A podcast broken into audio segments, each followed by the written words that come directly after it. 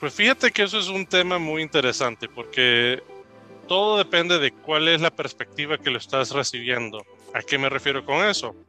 Que si tú eres el consumidor final, el ingrediente funcional va a ser que te da sabor, te va a dar una suavidad de textura que es un ingrediente funcional para la industria. Es aquel que le ayuda a procesar el alimento para llevártelo y que te aguante el proceso de transporte y que te dé los atributos que el consumidor desea. Bienvenidos a Desmenuzando la conversación con Yusapik, un espacio del Consejo de Exportadores de Carne de Ave y Huevo de los Estados Unidos, patrocinado por The Ohio Soybean Council donde los expertos de la industria de los alimentos comparten temas relevantes y de interés. Hola, ¿qué tal amigos? Bienvenidos sean todos ustedes a un nuevo podcast de USAPIC. Somos el Consejo de Exportadores de Carne de Ave y Huevo de los Estados Unidos y nos apellidamos USAPIC por sus siglas en inglés. Yo soy Jaime González y soy consultor de USAPIC. El día de hoy tenemos como invitado al doctor Gerardo Casco, eh, con el tema de los ingredientes funcionales para la industria cárnica. Pero, ¿quién es el doctor Gerardo Casco? Escuchemos esta semblanza de él. El doctor Gerardo Casco es egresado de la Universidad Panamericana El Zamorano en agroindustria. Tiene una maestría y doctorado en ciencia avícola por la Universidad de Texas AM. Es director de servicios técnicos en Form Tech Solutions, una compañía distribuidora de ingredientes para la industria alimentaria. Además, es consultor técnico de USAPIC, pues bueno, ya estamos de regreso. Bienvenido seas, doctor Gerardo Casco. Eh, ¿Cómo te encuentras el día de hoy? Hola Jaime, ¿qué tal? Un gusto. Gracias por tenerme y gracias a USAPIC por esta oportunidad para estar con todos ustedes y platicarles sobre los ingredientes funcionales. Aquí, alegres de estar contigo.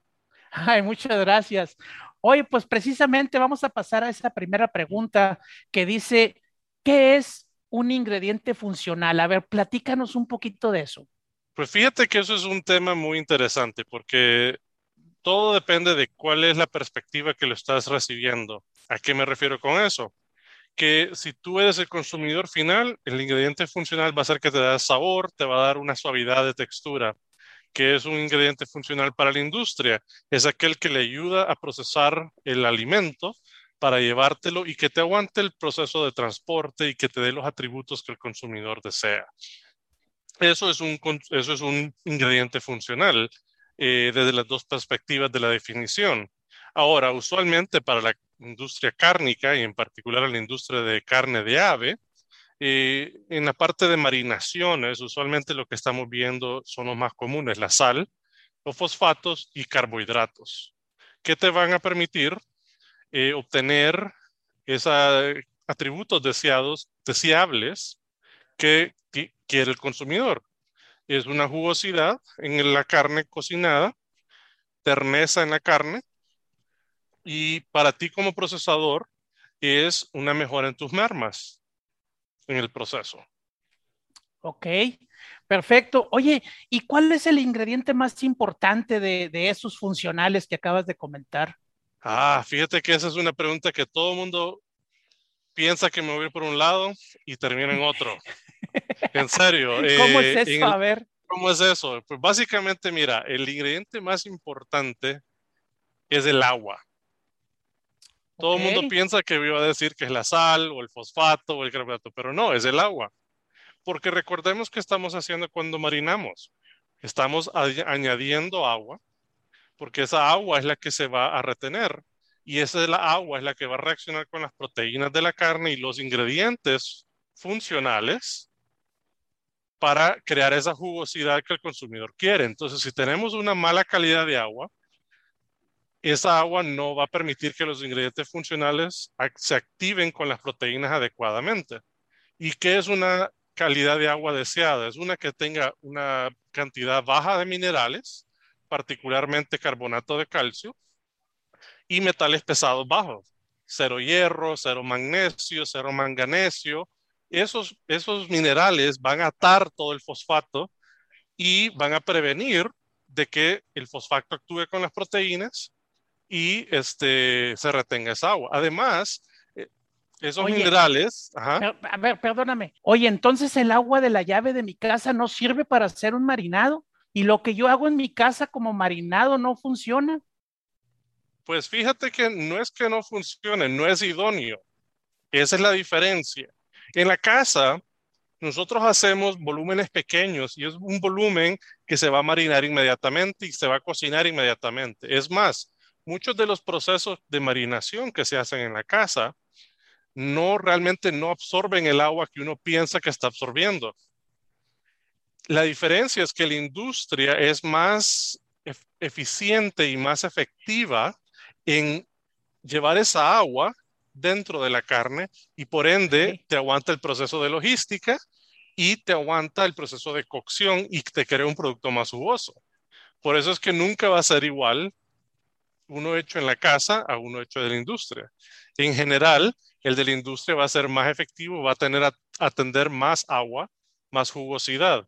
No me, no, no, cuando digo más agua, no me refiero a que se le añadió demasiada agua, sino que es eh, una vez la carne se cocine, esa, esa agua que se le añadió se va a quedar retenida en contraste al agua que nosotros marinamos en la casa. Esa es la diferencia. Entonces, esa agua realmente se mantiene. ¿Y qué me refiero yo con esa agua que se retengo? Pongámosle hagamos un ejercicio matemático sencillo. Si yo tengo 100 kilos de carne y yo le agrego a todos esos 100 kilos de carne, de carne 30 kilos de agua, en otras palabras, tengo 130 kilos en total, ¿no? yo mariné mi producto a 130%. Ahora, el proceso normal de cocción, cuando se utiliza un termómetro y se lleva la carne a una temperatura final de 73 grados centígrados en el punto centro más grueso, en la pérdida esperada, por ejemplo, en pechuga de pollo, usualmente es del 22 al 27% de agua en pérdida. Entonces, si yo voy a perder esa cantidad, yo voy a, a, mis 130%, 130 kilos iniciales, yo me voy a quedar con potencialmente 5% de más agua dentro de mi carne inicial. Por ende, mi carne queda más jugosa. Si yo no le agrego esas 30 kilos de agua y simplemente cocino la pechuga sin, sin marinarla, sin inyectarla con esa salmuera que estoy utilizando, yo lo que voy a terminar haciendo es perdiendo el agua natural que tiene la pechuga. Recordemos se que va a resecar el producto. Se, va a resecar el producto. Exacto. Entonces, la, la pechuga eh, es 70%, de 70 a 75% de agua. Entonces, ahora imaginémonos que le quitamos ese 22 a 27% del agua y me queda más seca. Y eso es asumiendo que hacemos un proceso correcto, adecuado de cocción. Entonces ahí es donde el beneficio de marinar y saber utilizar ese ingrediente, eh, el agua, y cómo aplicarlo con otros ingredientes funcionales, nos lleva a un producto más tierno y más jugoso para el consumidor. Entonces, eh, de acuerdo, necesitamos agua que esté baja en, en, sales, baja en, minerales. Minerales, ajá. Sí. Pero, ¿qué le agregas a esa agua? A esa agua venimos y luego utilizamos el ingrediente común que todo el mundo utiliza en la casa, sal, sal de mesa.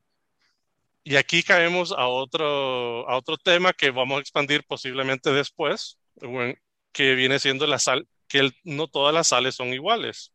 La sal de mar contiene metales pesados. Incluso si uno empieza a ver los, los metales que contiene y los ingredientes que contiene en trazas pequeñas, va a incluir arsénico dentro de estos, dentro de estos ingredientes. Solo para que no sepa. Entonces, no todas las sales son iguales. La sal de mar sabe a lo que sabe la sal de mar por los, por los metales que contiene. Ahora, hay que entender que esos metales también me van a afectar mi vida de anaquel, porque esos metales me van a enranciar la grasa. Entonces, si yo estoy en la casa, utilizo sal de mar y almaceno esa, esa carne en una semana probablemente, o la congelo, mejor dicho, es probable que dentro de un mes esa, la grasa de la carne va a estar enranciada. A diferencia, si yo utilizo sal refinada, que ya ha pasado por un proceso cual eliminan todos esos metales y todos esos compuestos y si queda el compuesto, la molécula pura de, sal, que es el cloruro de sodio, y esa me, previene esos problemas de calidad. Ahora, los otros, el otro ingrediente muy común va a ser el fosfato. Esos son los dos ingredientes para hacer una salmuera básica en la industria. La sal y el fosfato actúan en forma sinérgica para ayudar a retener esa agua y crear un producto mucho más jugoso. Ok, muy bien. ¿Sabes qué, Gerardo? Este, vamos a hacer un pequeño corte y regresamos en un momentito, ¿de acuerdo? Ok, perfecto. En un momento regresamos para seguir desmenuzando la conversación con Yusapik. Una tarea primordial de la oficina de USAPIC en México es promover un mayor acercamiento entre las empresas procesadoras de carne de ave y productos cárnicos procesados con sus contrapartes en los Estados Unidos. El objetivo es aprovechar las fortalezas de cada industria y propiciar una mayor integración comercial a fin de promover un mayor consumo de productos avícolas en la región de Norteamérica y de aprovechar de manera conjunta la apertura de mercados de exportación. Desmenuzando la conversación con USAPIC es realizado gracias al patrocinio de The Ohio Soybean Council. Según el compendio 2021 de la Unión Nacional de Avicultores, México fue el sexto productor de pollo en 2020. En Desmenuzando la conversación con USAPIC, la información aporta valor. Mito. La gente piensa que la marinación de los productos cárnicos la realizan los procesadores para poder comercializar productos de baja calidad, duros y de mala apariencia. Continuamos con este interesante tema. Estamos desmenuzando la conversación con Yusapik. Regresamos amigos con, con este tema de, de los ingredientes funcionales y Mira qué interesante lo que acabamos de escuchar, Gerardo. Este, ¿Es cierto que los procesadores utilizan la marinación para ese tipo de, problemas en la carne? disculpa que me ría, pero es algo que siempre escucho. Y realmente es un poquito triste escucharlo porque no es cierto. La realidad es que eso no es cierto. la industria, el manufacturador utiliza el proceso de marinación por el mismo motivo que nosotros lo hacemos en la casa. Es para, es para poder ofrecer un producto de mejor calidad con atributos que el consumidor quiere. Yo quiero carne más jugosa, yo quiero carne más eh, tierna. Y si yo utilizo carne de mala calidad para marinar, yo no voy a poder retener esa, esa agua que le estoy agregando. Por ende, de nada me sirve. Es más, voy a tener que usar más ingredientes, me va a costar más. No tengo una motivación de por qué utilizar carne de baja calidad para marinar. Eso es un mito. Ok, bueno, ahora bien, ¿cuáles son los ingredientes funcionales que se usan más en, la industria cárnica, Gerardo? Pues ya inicial, en la primera parte platiqué un poco de la sal y los fosfatos. Sí hay otros ingredientes funcionales y hay que recordar que el proceso de marinación o el, como mencioné inicialmente, que es un ingrediente funcional, hay muchos productos cárnicos que se hacen. Hay productos formados, hay productos marinados, y los formados utilizan otro tipo de ingredientes que usualmente o típicamente no se utilizan en la salmuera, en los productos marinados. Y ahorita realmente yo me voy a enfocar a hablar más de, las, de los productos de carne inyectados marinados y en particular hablar de los fosfatos. Ok. ¿cuántos tipos de fosfatos hay para la industria cárnica? Mm, mira, aquí podemos pasar horas y horas detallándote cada uno de los fosfatos que existen. Es, es tan larga la lista de fosfatos que usualmente nadie lo menciona. Porque hay que tener en cuenta que el fosfato es, es una molécula compleja, pero sencilla a la misma vez. Cuando nosotros hablamos de fosfatos, todo empieza con el ácido fosfórico. Esa es, la base de todo ingrediente. Tú tomas ese ácido, de, todo ingrediente a base de fosfato.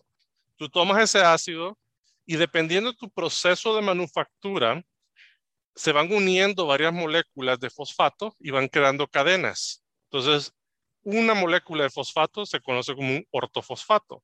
Ese tipo de fosfato no se utiliza en la carne. No es funcional dos moléculas de fosfatos se le llaman difosfatos, pirofosfatos. Hay varios eh, nombres para el mismo eh, material. Y dependiendo cómo se producen, estos pueden ser de alcalinos o ácidos. Pero esta, esta molécula de dos fosfatos es realmente la que funciona. Si yo tomo un difosfato, un pirofosfato, y lo pongo en la carne, esta se va a atar inmediatamente con la carne y va a añadir más agua, va a adherir más agua a la carne por sus fuerzas químicas. Pero es más caro o tiene problemas de, eh, son, son altamente alcalinos o son altamente ácidos. Entonces no es común utilizarlos en forma pura. A eso siguen los tripolifosfatos, que eso es lo que todo mundo usualmente ha escuchado, un tripolifosfato de sodio, un tripolifosfato de potasio, ¿no? Esos son, ese, es el, ese es el de hierro, por decirlo así. Pero hay que tener en cuenta que el tripolifosfato está, son tres moléculas. Es el entrar en solución, se van a romper y se va a crear un ortofosfato y un difosfato. Y el difosfato es el que realmente está actuando. Entonces, ah. así es. Entonces, si tú tomas eh, tu volumen de tripolifosfato, tú realmente solo tienes el 66% de molécula activa. ¿A poco? Así es. Entonces, ese, eh, y, y de nuevo, esa es una historia corta.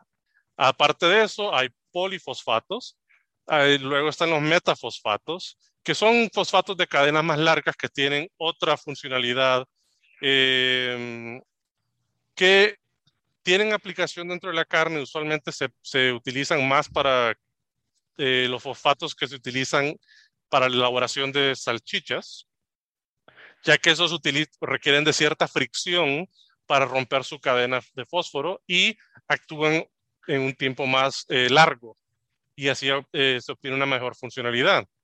Pero para, de nuevo, como te mencioné, es tan larga la lista porque le podemos adicionar eh, fosfatos aglomerados. Los fosfatos aglomerados va a depender de si yo tomo al momento del proceso de elaboración y de deshidratación, eh, yo puedo tomar, mezclar mi difosfato, mi pirofosfato con un tripolifosfato y un metafosfato y al momento de deshidratarlo, generar una sola partícula de fosfato que tiene los tres dentro de esa partícula. Esos son fosfatos altamente funcionales y específicos para cierta eh, aplicación. Entonces, realmente, eh, regresando a lo complejo, que es decir, de cuántos fosfatos hay. Hay una gran variedad de fosfatos. Son... A ver, perdóname. Entonces, eh, para no perder la idea, eh, sabemos que los fosfatos son varios.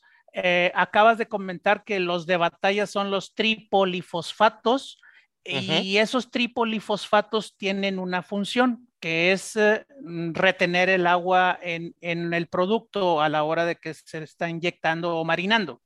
Así es. Es cierto. Ahora bien, eso me nace otra pregunta. ¿Por qué los tripolifosfatos funcionan de diferente manera dependiendo de los proveedores? Yo he escuchado por ahí en la industria que, oye, que el tripolifosfato fulano a mí me sirvió muy bien y el otro dice, no, a mí no. Y, resulta que son marcas diferentes. Ah, ok. Esa, fíjate que esa, ¿Qué puede estar pasando ahí? Eso es una... Aquí caemos de nuevo a la complejidad del mundo de los fosfatos. La realidad es que cuando hablamos de tripolifosfatos, para mantenerlos en, ese, en esa molécula, no todos son iguales, porque como vengo mencionando, el momento de elaborarlos, hay tanta química y tantos procesos que se aplican, desde qué sales se utilizan para neutralizarlos, las temperaturas que se utilizan en los hornos para deshidratarlas, los tiempos de reacción química. Yo puedo tomar un tripolifosfato y como te mencioné, este se doble en ortofosfato y en difosfato al entrar en solución. Yo puedo generar tripolifosfatos que tengan una acción retrasada en, el, en la ruptura de esa, de esa unión química. Entonces, yo puedo generar tripolifosfatos que tomen tres minutos o cinco minutos en desdoblarse. Todo a través del proceso. Entonces el proceso juega un rol muy importante al momento de hablar de tripolifosfatos de sodio. Incluso el método de deshidratación. No es lo mismo hablar de un tripolifosfato de sodio secado en, barril, que básicamente lo que es es un horno rotatorio que, que a través de la rotación expone el, el líquido a una llama y lo seca eso te crea una partícula más cristalina, más sellada, como que pareciera como si fuera sal, ¿no? Que tú parece un cristal de vidrio. Entonces, el agua le cuesta más entrar dentro de esa molécula para entrar en solución. Si tomamos un otro método de deshidratación, que es el deshidratado secado por aspersión, ese lo que hace es que está un aspersor en una gran tubería eh, que con aire caliente que lo, estás, que lo seca, eh, que seca las microgotas creadas por el aspersor, el, aspersor y este, se crea un producto más esponjoso, más liviano, que ocupa mayor volumen por, en, base a su peso. Ese, volumen, ese espacio, ese volumen creado, esa, esa estructura esponjosa, permite que el agua entre y reaccione más rápido y entre en solución más rápido. Entonces, eso te va a hacer más funcional, va a entrar en solución más rápido. Por ende, las moléculas deseadas van a actuar más rápido al momento de ser inyectadas. Entonces, todo esto es parte del, del por qué eh, cuesta. Ok, entonces, a ver, para entenderlo mejor, ¿es, ¿es factible, es posible que yo procesador vaya con un fabricante o un, eh, productor de, ingredientes y le diga primero cuáles son mis productos que quiero sacar, con qué materia prima estoy trabajando, a dónde quiero llegar, eh, qué volúmenes necesito, en fin, darle todas las características que yo voy con uno, que tengo como objetivo para que luego me diseñes un, un producto a mi medida eh, vaya que el tripolifosfato sea adecuado a lo que yo estoy necesitando o, cómo? Has dicho la palabra, has dicho el proceso que yo quisiera que todo el mundo se me acercara con, en el sentido de que sí, eso es idóneamente lo que yo ocupo saber para poder recomendarte y decirte, mira, es, tenemos este, este tripolifosfato que realmente te va a funcionar en base a lo que tú me has dicho, porque es un tripolifosfato que ya lo hemos puesto a probar, ya le, ya le hemos dado pruebas técnicas y, y en aplicados en la carne, en los procesos, para decirte, sí, este te va a funcionar y ya sabemos que bajo tus condiciones esta es la mejor opción. Pero si tú me dices, mira, realmente yo lo que me interesa es precio, ok, tenemos un tripolifosfato que está basado en precio, pero yo no te voy a poder garantizar esa funcionalidad que tú estás buscando. Entonces, todo tiene, en el mundo de los fosfatos, lastimosamente aplica el, dicho, ¿no? Tú, tú obtienes lo que pagas. Okay, te podemos dar lo más barato y, te va, y podemos alcanzarte una mejoría, pero no va a ser necesariamente lo mejor posible que te puede dar ese fosfato por el proceso. Me parece muy bien, Gerardo. Vamos a hacer otro pequeño corte y ahorita regresamos para ver lo que sigue con los temas. ¿De acuerdo? Perfecto. Perfecto, aquí lo esperamos. En un momento regresamos para seguir desmenuzando la conversación con Yusapik. Según el compendio 2021 de la Unión Nacional de Avicultores, la avicultura aporta el 55.2% de la proteína animal. En Desmenuzando la conversación con Yusapik, la información aporta valor. Si deseas asesoría relacionada con la reformulación o el desarrollo de nuevos productos, contáctanos a través del correo electrónico proyectos@usapic.org.mx. Recuerda, USAPIC se escribe U S A P E C. Síguenos en redes sociales como Usapic Latam para que te enteres de nuestros eventos y las actividades que realizamos. Usapic se escribe U S A P E C. Usapic Latam. Dato. Los cambios de estilo de vida en los consumidores han generado que los productos de valor agregado se sigan desarrollando. Continuamos con este interesante tema. Estamos desmenuzando la conversación con Usapic. Mira qué interesante, Gerardo. Los cambios de estilo de vida. ¿A qué se refieren con eso de los cambios de estilo de vida de la gente?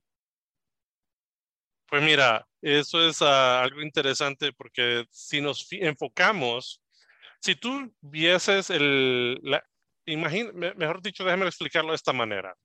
Piensa en los cambios que tú miras en cómo eres tú comparado a tu, a tu padre y a tu abuelo. Esos, esos, son los cambios de estilo de vida. Es decir, tú, tu estilo de vida es muy diferente de lo que tu padre o tu abuelo vivió. Y lo mismo lo podemos ver a través de las generaciones. Hay gente que trabaja más tiempo, hay gente que trabaja hasta dos trabajos, incluso ahora tenemos hogares donde todo la pareja trabaja, ambos trabajan para complementar el, el ingreso económico o obtener ciertas metas, ¿no? Entonces, hay, hay, hay, ha habido un cambio de estilo de vida a través de todas las generaciones. Ok. Y, es, y esto es, eh, tiene un impacto dentro del consumo de, de, la carne. O sea, sí, pues quieren, quieren comer más rico, más sabroso y, y, más rápido. Y pues que esté rapidito. pues fíjate que, eh, aparte de lo que tú has dicho, que tienes toda la razón, es que también se ha perdido la necesidad de que tú ya no tienes que sacrificar tu pollo en, en, el patio. En, el patio. O, de, o, deshuesar el pollo en la, en la cocina, ¿no? Sí, Porque ya eh, hay menos gente en el campo, menos gente. Entonces, todas esas habilidades se han ido perdiendo. Esas enseñanzas de cómo deshuesar, cómo procesar un, un, ave, se han perdido porque hay menos gente haciendo esas labores. Y eso regresa al, al, cambio de estilo de vida, ¿no? Entonces, la demanda de productos de valor agregado va a continuar subiendo.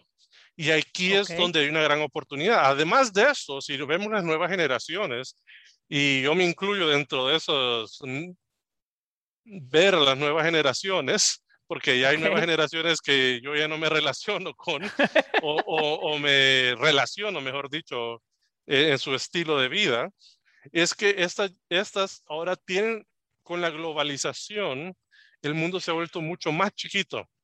Entonces ahora yo ya sé, con todos esos programas de cocina, cómo se come en Grecia, cómo se come en África, cómo se come en el Mediterráneo, cómo se come en Rusia. Entonces todo eso me, me dice, bueno, pero yo quisiera poder probar eso aquí.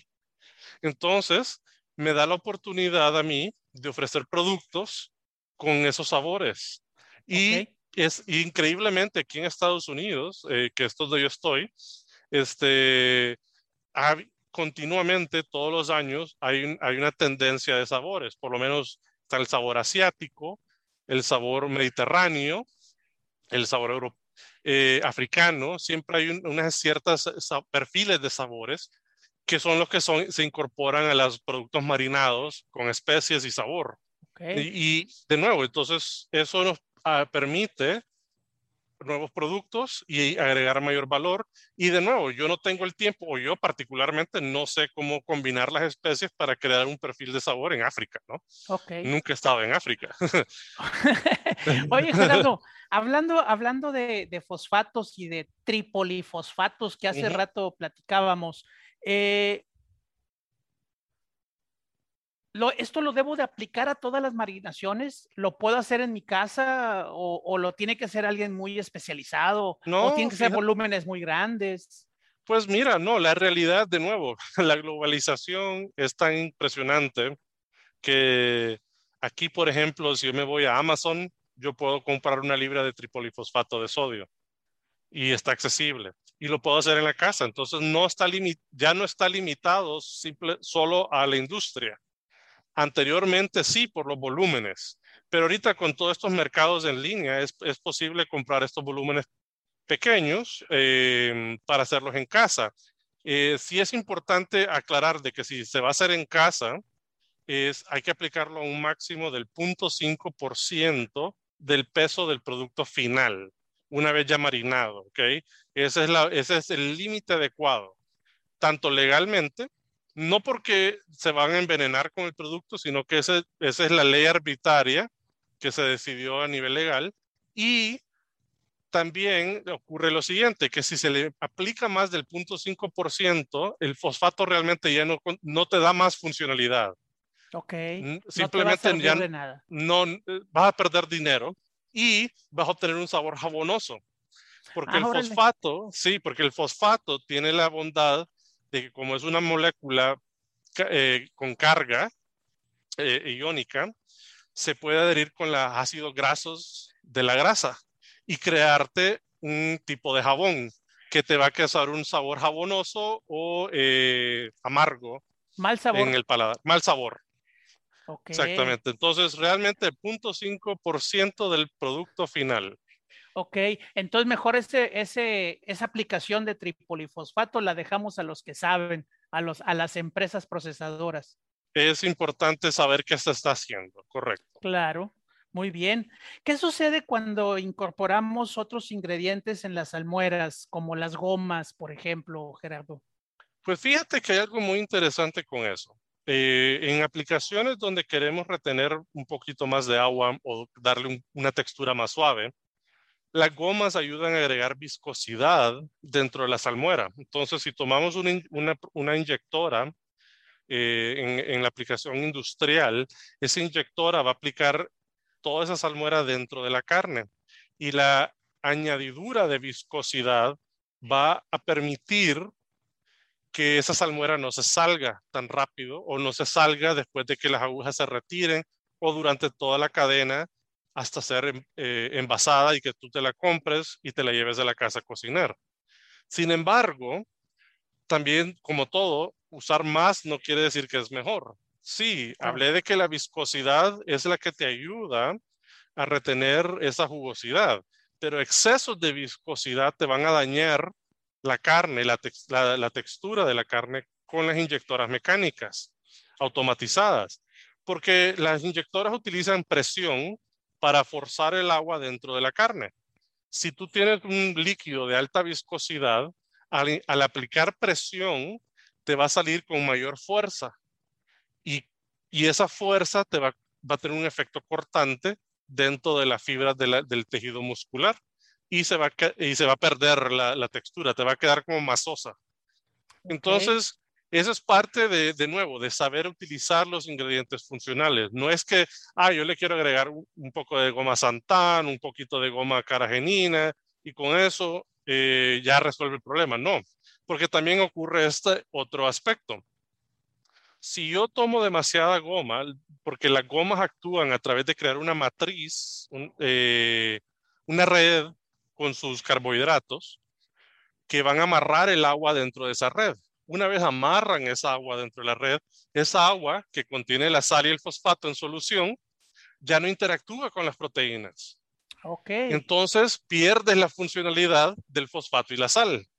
Entonces usar demasiado no es la mejor opción, es de saber cómo formular, saber cuáles son los límites para cada ingrediente, dependiendo cuál es, y esto es algo muy crucial, y, tú lo mencionaste, que, que ojalá todo el mundo se me acercara a preguntarme iniciando con esto es lo que quiero, esto es lo, cómo lo deseo, estos son los puntos donde quiero mejorar, porque mi fórmula con la cual yo voy a inyectar va a ser bien específica para esa planta, para ese producto y para ese problema.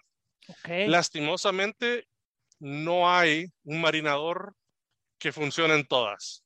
Esa es la realidad. O sea, va a tener, va a tener un, una, un, resultado diferente dependiendo de cómo se aplica, a qué lo aplicas, qué, qué carne va a ser, de qué músculo va a ser, en el caso de la res, en el caso del pollo, pues nomás es pechuga y piernas. Yo, te este, puedo, no, fíjate que estás en lo correcto. Yo te, y más, te voy a agregar esto que siempre es uno de, las, de los procesos divertidos. Un marinador que lo diseñamos para una planta dentro de una empresa que solo se dedica a, marinar pechuga de pollo, tomó ese marinador y se lo llevó a otra planta que está haciendo exactamente el mismo producto y no, y no tiene el mismo rendimiento. Tuvimos que crear otro producto para compensar los, no las deficiencias, el diferente proceso. Estaba en otra zona geográfica, la, la calidad de agua era diferente. Entonces, cosas pequeñas entonces, esas son de las complejidades de formular y saber utilizar estos ingredientes como los fosfatos y las gomas. Una recomendación tuya, ah, ahorita, por ejemplo, yo alguna vez supe que en los músculos de, la carne, o sea, bueno, la carne eh, de los animalitos tiene cierta grado, cierto grado de absorción o de retención. Eh, si tú le metes más almuera de la que puede retener, pues se le va a salir seguramente. Por eso luego a veces se usan algunos tipos de gomas para eh, dejar adentro esa salmuera. ¿Cuál sería tu recomendación? más bien, la primera pregunta, ¿cuánto puede retener de, humedad o de agua una carne, un músculo? Wow, eso ¿Qué es, porcentaje? que, pues no, es, es una pregunta de, de etapas, de varias etapas, de varias capas y compleja porque también lastimosamente está atado a los, al, a los países en base, eh, y a lo que me refiero con eso es al, a los estratos socioeconómicos de los países. Porque eh, el motivo, y aquí es donde a veces se puede decir que es un poco controversial, es que agregar más del 20% usualmente eh, tiene un efecto de calidad de no deseado. No es que el producto no me lo puedo comer, sino que pierde la textura natural de la fibra, de la carne, porque estamos extendiendo la carne a un grado donde ya no hay espacio, por ende se tiene que romper fibra para crear ese espacio. Y eso crea un producto que sea más, eh, más suave, bien suave en textura y más masoso, ya cocido. Este, mm, idóneamente yo no recomiendo más del 20%. Ok, empezaste al, inicio de esta plática, comenzaste diciendo que si tú tienes 100 kilos de un producto cárnico eh, y luego le agregas 30 kilos de agua o 30 litros en este caso, pues ya tienes una masa de 130 que al momento de entrar a, la carne esa agua se va a convertir en un producto de 130 kilos. Eh, pero luego cuando cocinas ese producto va a perder humedad y entonces va a tener, va a bajar y se va a quedar a lo mejor con un 105 de tal manera que conserva parte de la humedad, que le va a dar textura, que le va a dar sabor, que le va a dar suavidad a la mordida, eh, como luego se dice. Entonces, eso podría ser eh, una buena práctica, o sea, inyectar a un 30% pensando que va a mermar o va a bajar con la cocción? Es, eso es un porcentaje que yo, yo pudiera aceptar. Yo siempre recomiendo, pero de nuevo, todos, todos estos porcentajes están atados a tu proceso de cocción, ¿no? Que también ya agrega otro, otro proceso de complejidad. Eh, en el sentido de que dependiendo de la temperatura final que tú cocines y qué tan rápido llegues a esa temperatura final, va a ser tu merma. en otras palabras, a más, más rápido llegues y más alta es la temperatura interna del producto, más merma vas a tener. Entonces ahí ese 30% ya tal vez no sea suficiente para alcanzar ese de 30 a 100, ¿no? De 130 a 100. Entonces, sí hay, eh, entiendo el punto y es un buen punto. Eso es una buena forma, una forma positiva de verla. Y es por eso yo que digo que de 20, puedo decir que a 30% es un buen porcentaje de inyección donde ya incluso tu requerimiento de ingredientes funcionales es mínima. A un 20% con sal y fosfato yo lo puedo alcanzar y retener un, un porcentaje de, deseable. Eh, ya con el 30%, mi mi requerimiento de gomas o de otro ingrediente adicional va a ser mínimo, que no, no tiene un impacto drástico. Ahora, sí quiero tocar un punto muy importante que me hiciste recordar, fíjate. Cuando hemos estado hablando de, bueno, yo quiero inyectar a 130, pero hay que entender que el proceso, porque tú dijiste, ¿no? Que se voy a perder un, un poco de, de, de, la marinación una vez yo lo inyecte. Eso es un proceso normal. Si yo inyecto a 20%, yo en lo, en lo típico y, dependiendo de nuevo la salmuera y el proceso, yo esperaría retener un 18-19% dentro de los eh, siguientes 20 a 30 minutos y un 16 a 18% en los siguientes 24 horas. después de marinado. Entonces, ahí, y, todo eso va a depender mucho de los procesos y los ingredientes que se utilizan. Ahí es donde caemos de nuevo a los tipos de fosfato, a la calidad del fosfato que se están utilizando. Pero es importante que, que eh, estar hablando en la misma lengua. Si tú me dices, yo quiero 30% de inyección, yo estoy pensando que yo te inyecto 30%, pero yo realmente estoy reteniendo un... Solo un 16, 18. Exacto. Eh, al final de cierto tiempo. exacto. Ahora, si tú me dices, mira, yo quiero retener 20% o 30% al final de 24 horas, yo tengo que ajustar mi marinación y es otra fórmula completamente diferente. Ese es un punto que te agradezco que lo, que lo sacaste de mi memoria porque es uno de los discusiones que siempre, o, mejor dicho, discusiones, es de la dificultad de comunicar el proceso de marinación y formulación tanto con la industria como con la gente, ¿no? Eh, con el consumidor final. Muy bien. Gerardo, bien interesante la plática.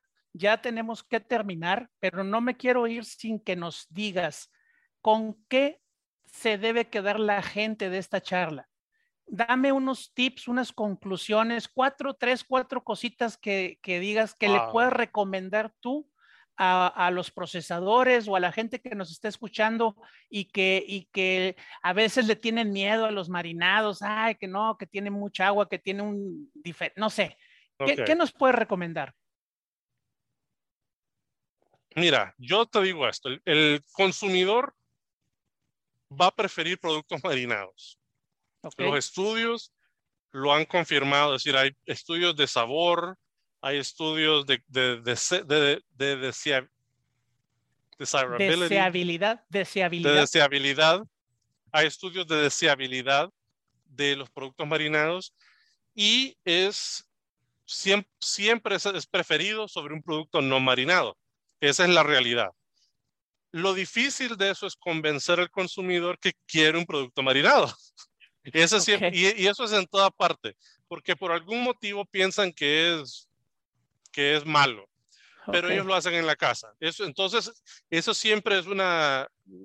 Lo que quiero que se lleven en esto es que hay que, hay que educar al consumidor y ayudarle a entender que esto no es malo y que es deseable, porque va a ser más eficiente que hacerlo en la casa. Segundo, entender que hay que, comunicarse con el formulador en qué es realmente lo que quiera. Más transparencia hay en cuánto es la merma, cuánto quiero mejorar, eh, cuánto es eh, o, dónde quiero yo que esté mi retención de mi salmuera, o si estamos hablando de retención o inyección, como, como porcentaje de inyección, como acabo de mencionar, es importante tener un lenguaje abierto y claro para que la formulación sea adecuada a, a la necesidad del, de, la, de, la, industria, del, del maquilador de ese producto. Okay. Entonces, eso es el punto dos. El punto tres, que yo entiendo que hay una, hay, que el mercado es el que rige la compra de los ingredientes, pero hay que entender que a nivel de fosfatos, como mencioné, lastimosamente hay un, uno obtiene el producto que paga. Y sí entiendo, es decir, yo entiendo que es una, es una decisión difícil de que obtengo mis metas de mermas, de, de textura, de sabor, y tengo que balancear mi costo de producción. Pero hay que, hay que ver más, más adelante también de solo ver el costo. Es cuánto consumidor voy a retener yo a largo plazo y cuánto consumidor me va a recomendar a mí, mi producto, si yo utilizo un producto que sea un poquito más caro, pero me genere un producto de mejor calidad, de mayor jugosidad, de, mayor, de mejor retención de agua a través de la cadena, que no me eh, saque la salmuera en el, en el, envase, ¿no? En, en los tray packs. Entonces, esas son de las cosas que se tiene que ver a largo plazo. Y yo entiendo, es decir, créanme, yo entiendo que hay un balance entre cuánto estoy gastando y cuánto realmente estoy recuperando. Pero sí les puedo decir que a largo plazo siempre hay un retorno cuando el consumidor está satisfecho. Excelente. O sea, acercémonos con los profesionales, con los que saben y digámosles nuestras necesidades para que nos puedan ayudar y, eh, diseñar el producto adecuado a lo que andamos buscando. Nuestra, nuestra, filosofía es la siguiente, y está en nuestro nombre. La compañía de nosotros es FormTech Solutions. FormTech Solutions. Correcto. Dentro de nuestro nombre está la palabra solutions, que son eh, traducidas al español, soluciones. Nosotros queremos dar soluciones. Entendemos que hay, un, hay una, una, una relación costo-beneficio, pero al, últimamente yo como formulador, especialista en fosfatos y ingredientes funcionales, es ayudarles a ser exitosos, porque si ustedes son exitosos, yo voy a ser exitosos. Claro, claro. esa es nuestra visión y es, y es, como tú dices, es apoyarse y colaborar. Muy bien. Pues muchísimas gracias, Gerardo. No me queda más que despedirme de, de ti, eh, agradecerte que hayas estado aquí con nosotros y ojalá no sea la primera ni, ni, la última, quiero decir, que no, sea la última. Este, nos pues vemos. Ya fue la primera, ya fue la primera. Nos vemos en, en la siguiente emisión, claro que sí. Claro, claro que sí, un gusto. Gracias de nuevo, Jaime. Gracias a USAPIC por la oportunidad y esperamos, esperemos seguir en estas charlas eh, divertidas. Muy bien, pues amigos, les agradecemos a todos ustedes que han estado aquí con nosotros. Agradecemos a nuestros patrocinadores, Ohio Soybean Council, así como a el Consejo de Exportadores de Carne de Ave y Huevo de los Estados Unidos, USAPIC, por sus siglas en inglés, eh, por favor, dejen sus comentarios aquí abajo del, podcast que están escuchando. Eh, díganos qué fue lo que más les gustó de, la plática. Pues bien, amigos, yo soy Jaime González, soy consultor de USAPIC y nos vemos en la próxima. Desmenuzando la conversación con USAPIC, por esta emisión ha llegado a su fin. Te invitamos a que te suscribas a nuestro podcast, comenta lo que más te gustó en este capítulo y deja tus dudas para nuestros expertos. Estaremos atentos a resolverlas.